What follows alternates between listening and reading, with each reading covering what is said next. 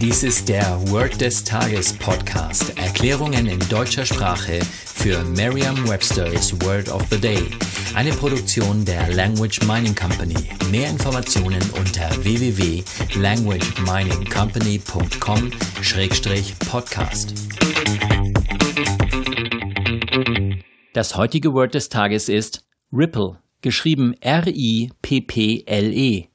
Eine englische Definition ist a small wave on the surface of a liquid. Eine Übersetzung ins Deutsche ist so viel wie kleine Wellen.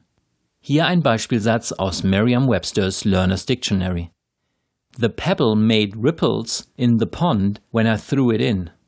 Der Kieselstein machte kleine Wellen auf dem Teich, als ich ihn hineinwarf. Eine Möglichkeit, sich dieses Wort leicht zu merken, ist die Laute des Wortes mit bereits bekannten Wörtern aus dem Deutschen, dem Englischen oder einer anderen Sprache zu verbinden. Das englische Wort Ripple und das deutsche Wort Rippe sind fast gleich, nur das L fehlt. Stellen Sie sich vor, wie Sie den Buchstaben L nun in einen Teich werfen. Die kleinen Wellen, die dann entstehen, sehen aus wie Rippen und der Buchstabe L taucht natürlich auch wieder auf. Sagen Sie jetzt noch einmal den Beispielsatz.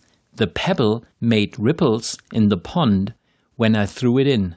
Vertrauen Sie dabei auf Ihre Vorstellungskraft. Je intensiver Sie sich die Situation vorstellen, desto länger bleibt die Bedeutung des Wortes und des ganzen Satzes in Ihrem Gedächtnis.